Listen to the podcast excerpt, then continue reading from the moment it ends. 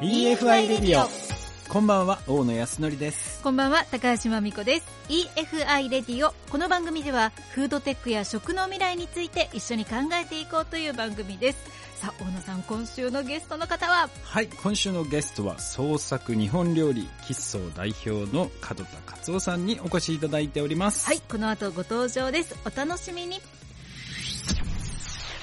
EFI レディオでは改めまして本日のゲストの方ご紹介いたします。創作日本料理喫茶店主門田勝夫さんです。よろしくお願いします。よろしくお願いします。この創作日本料理喫茶、はい。これ今どちらで料理をやられてる八幡浜市保内町になります。これはもう今やられてどれくらい経つ？えーと、多分、25年ぐらい。お結構もう長いですね。もともともう愛媛でやられていたんですか？まず大阪神戸でしてました。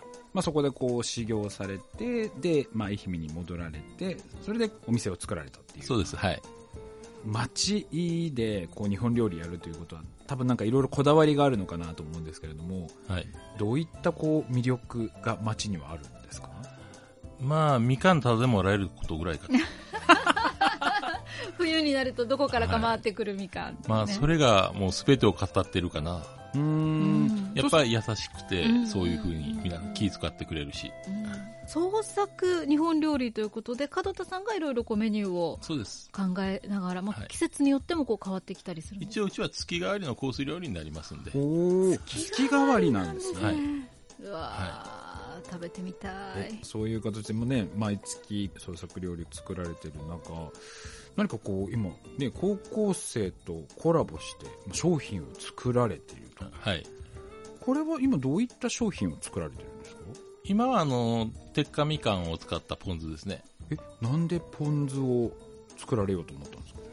あのー前に商工会が、ちょっとあの支援事業で、その町で鯛を使った料理を皆さんでしようという形になって、はい。そこであの川高さんにシロップ作ってもらって、柑橘系の。で、鯛と柑橘系合わせた料理を作ろうという取り組みがあったんで、その時に、はい、作らせてもらいました。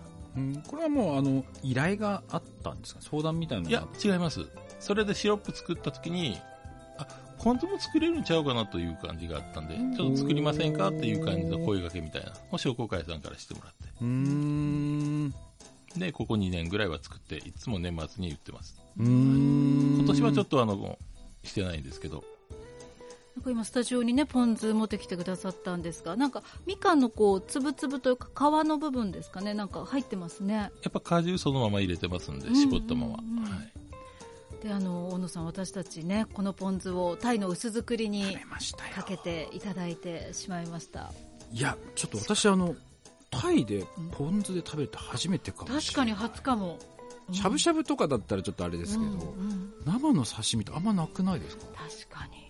しかもあのその前に感動したのはあの薄作りの薄さ。あ びっくりしました。綺麗でしたね。こんなにありがとうごタイって薄く切れるのっていう。美味しかったですね。美味しかった。ちょっとまろやかですね、ちょっとやっぱ川高さん用に、ちょっとまろやかにはしてるんですけど、うん。はいいやお刺身をポン酢で合いますね。びっくりしました。はい、僕が作ったら何でも合います。はい、実際これ商品出されて反響とかっていうのはいかがだったんですか？去年はほぼもう店頭販売で売れました。うーん。これどういったところで今？はい、アゴラマルシェっていう港があるんですけど、そこで店頭販売して、やっぱ高校生が立ったらあっという間に売れます。まあそうですよね。近所のおしとらもいますし、はいこれ高校生が役割を担ってたのはどこまでやられてたんですか？もうほぼです。すべて。え？ほぼ？はい。作るのも僕も立ち会いましたけど、もう高校生が準備してして、で袋詰め、えー瓶詰めして、え？瓶詰めも？瓶詰めも、えー？まあ、手作業ですけど。えー？で、あとそうなんですデザインも考えてもらいましたし、で、シール貼りもしてもらってますし、ただ、あの、シール曲がった時とかもあるんですけど、そういう時は注意して、もう、あげましたけど。そういうちょっと売れないなっていうのはもう皆さんに持って帰ってもらったという形で。はいえー、すごいですね。え、高校生でここまでできるんですね。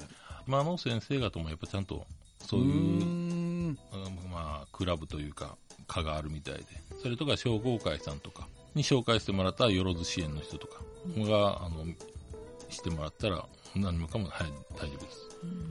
いやでもこれ、ね、自信になりそうですよね。ね商品開発までして、しかもうん店頭でやってみんな買ってくれるわけじゃないですか。そう嬉しいですよね。嬉しいですね。本当にいい取り組みだなと思うんですけど、これっていうのは今、定期的にいろいろんなものでこう作られたりしてるんですか今は鉄火みかんだけです。はいあ、このポン酢ですかね。これで始めただ、やっぱ川高さんらもやっぱ忙しいんで、そういうふうな商品開発というのはなかなか多分無理やと思いますんで、ん事業もあって、あれもあるんで、今はポン酢だけ。うんこれしかもなんか、Facebook とかの SNS の投稿も積極的に行ってるというふうにお聞きしてるんですけど、これは高校生の子たちがやってるんですか、僕です。えー、そうなんですね。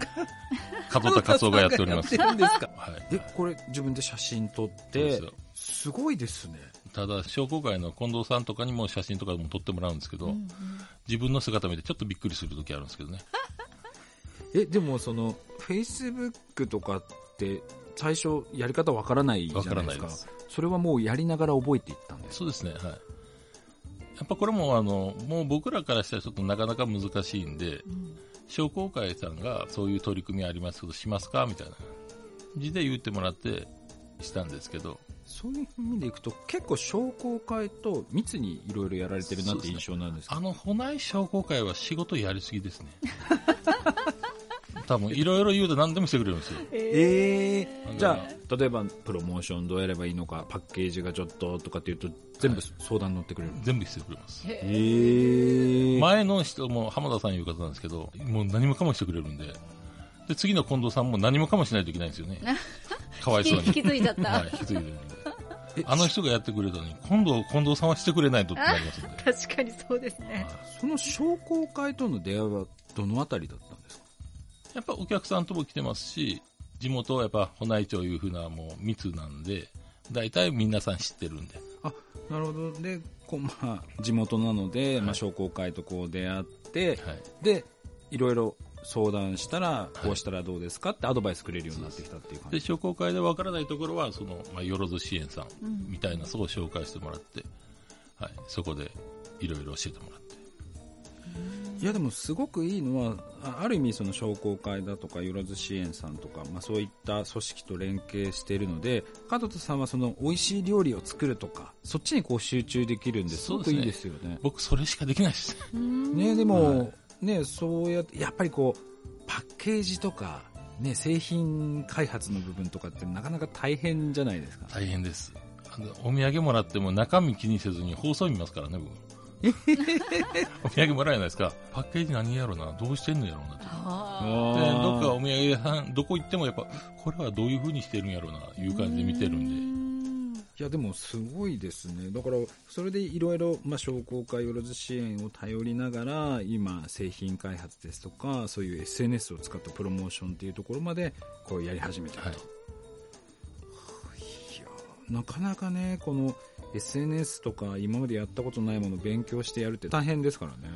そしてあの、タイの佃煮だったりとか、はい鯛めしの素だったり、こう出されてるこう商品っていうのも結構あるんですね。はい。本当はまた何種類かあったんですけど、はいちょっと一人でやるもんなんで、もう、ちょっともう作れるもんだけにしようかなと。うーんあのタイの佃煮ってちょっと珍しいなと思ったんですけど、それは、あの、鯛めし作る段階で、昆布とかカツオとか出るんで、うんそれはもったいない、うんいう気持ちがあって、それ佃煮にしようかなと。あと、やっぱタイも、あの、グラム的にカットしたら、やっぱちょっと余る部分があるんで、うんそういうのを使って、はい、やったら美味しいかなと。まあ僕が作ったら何でも美味しいんですけど、はあー羨ましい。い。一応美味しくできたんで、商品にしようかな。えーこう白いご飯エンドレスにいけそうなねただ。そんな偉そうなこと言ってまずかったら偉いことですけど、そういう時は好みでいいことにしときましょう。そもそも一番最初にまあ商品開発したのはこの鯛めしから入った。感じなんです。か、これなんでそもそもまあ料理屋さんをこうやってながら商品開発しようと思われたんですか？あの、仕出しとかで、やっぱ鯛めし使ってるんですよ。あの、仕出しお弁当のご飯代わりに。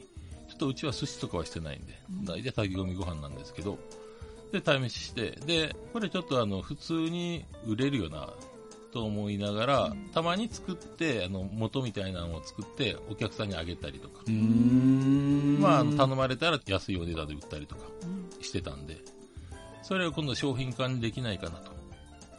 で、ちょっと日本料理って言ったらやっぱとっつきにくい部分もあるんで、こういうのを食べて親しみ持てたらな。だって僕らのちっちゃいくらいに日本料理って、そんなん食べたことないですからね。うーん。で今まではねこうお客さんに安く売ったりもあとは差し上げてたものを、まあ、商品開発しようということでで商工会にこう頼って商品化まで至ったとはい。結構あれなんですね人の力借りてます。いやでもなんかやっぱそういうのやっぱ上手に使うべきですよね あの、できないです、僕らには。ねはい。こう意外にこう今いろいろな生産者の方とかにもお会いしてるんですけど県とかって町も含めてなんですけどいろんな機関いっぱいあるじゃないですかはい。あれはなんかやっぱもっと有効的に使うべきじゃないかなとは思ってるんですけどねそうだから。はい。それのいい成功事例じゃないかなっていうただ、これは成功事例ですけど、商工会がかわいそうなぐらいですよ。もういろいろやらいやはい。すごいいやだからそれだけその地域の生産者さんというか、お店をこうサポートしようとした人たちが熱い思いを持った人がいっぱいいるってことですよねそうですね。はい。ただ、商工会さんかわいそうやな。特に僕の担当の人はかわいそうやな。時間関係ないんで。今まではどういう無茶ぶりをされてきたんですか？いろいろあります。ポップも作ってもらったりとか。ポップまでやってくれるんですか、ほんと、こんなん大きい声で言うたらダメなんですけど、これも作ってもらいました。え近藤さんに。ー、あその、まあ、道の駅といいますか、はい販売のところで置いているポップまで、新しいとこできたからそこにポップ置きたいんやけど、このぐらいのサイズ作ってくれんかなって言ったら、出来上がってくるんですね。出来上がってくるんですよ。いやでもまあそんな商工会とね二人三脚で今商品開発もやられてるんですけど今後そのお店としてあとは商品開発も含めてなんですけれどもどういうこう展開をされていきたいというふうにお考えなんですか？そうですね。もう人手不足というか、すぐ人間の問題ですよね。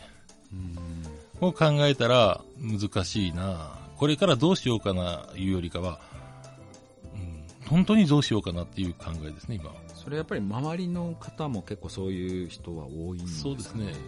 やっぱりあの僕らもそうですけど、息子いますけど、いざつかつかってなった時に、このままあの過疎じゃないですけど、人が減って若い人がおらない、そういうところで店をするにあたったら、うん、今はやっていけるけど、次どうなるのかな。そう思ったらこんなん継がす必要ないかなと。自分の。本当は継いでもらいたいいう気持ちが100%なんですけど、ただ将来的に考えたら、うん、違う仕事の方がいいかな。なるほいうのがありますねど。ただそれは多分街全体に同じ思いだと思います。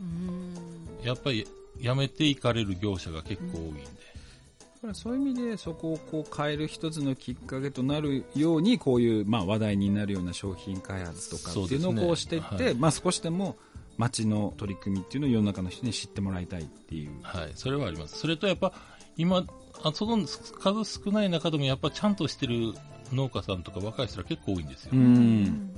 僕らもそう関わりなかったんですけど、こういう商品開発して、あの、アグラマルシェいうところで売ってるんですけど、やっぱそこらに来る新しい若手の農家さんはやっぱ考え方も斬新でいろいろな取り組みもしてるし、あ、やっぱこういう子らもおるんやなと。そしたら、あの、少しでもまあ力にはなれませんけど、うちらもこういうふうに対面作って、もう盛り上げていけたら、うんいいかな。という気持ちは少しかっこよく言えばあります。でも、まずはもう儲けたいのが一番ですけど、たでもまあだ一番一番大事なところですけどね。だ本当に若手農家さんらがうん結構しっかりしてる人らが多いんで、教えられることもよくあります。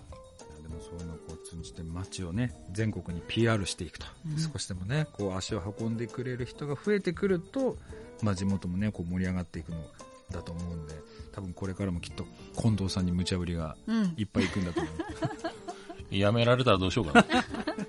でいつかなんか門田さんのお料理食べに行きますまあ、食べに来てください。はい、ということで今日はですね創作日本料理喫茶店主門田勝夫さんにお話伺いました。ありがとうございました。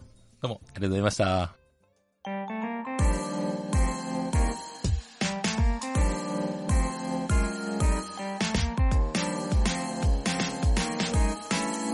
EFI トピックスさあ、ここからは EFI トピックスのコーナーです。世界中の食にまつわるトピックの中から、大野さん、今週はどんな話題でしょうか？はい今週はですね獣害対策です、うん。ね愛媛も多いんですかね最近は。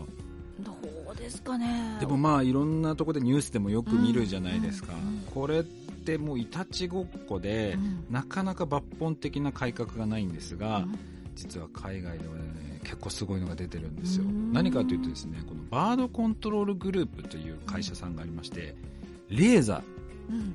監視カメラみたいな装置をですね、畑ですとか、まあ、その施設のところに置いて、24時間365日そのカメラが回ってるわけですよね。うん。でそのカメラが動物だとか鳥を認識した瞬間にレーザー光線出すんですよ。えー。レーザー光線出してそれは別に殺傷能力があるわけじゃないですはい。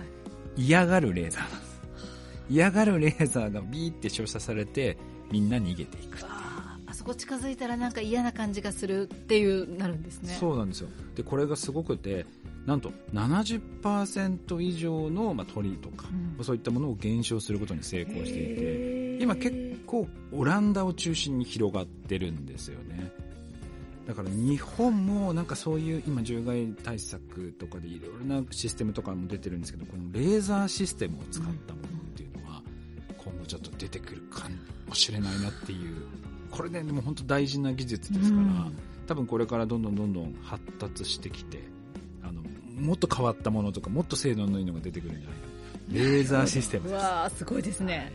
ということで、今週の EFI トピックスのコーナーでした。EFI レディオ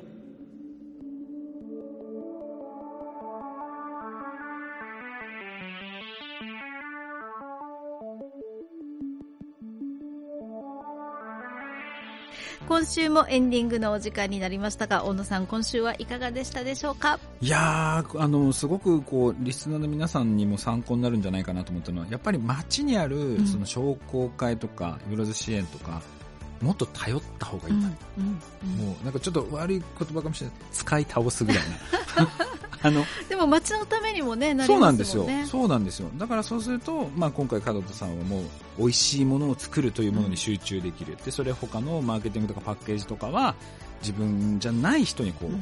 考えてもらえるので、やっぱそういう制度っていうのは、まあ EFI もそうですけど、うんあの県とか町とかいっぱいあるので、うんぜひねこれあのいろいろ相談してくれたら親身に多分相談乗ってもらえると思うのでぜひ皆様の連絡してねウェブで調べたり電話するとおそらく対応してもらえると思いますのでぜひそういうのを使ってみてくださいはい。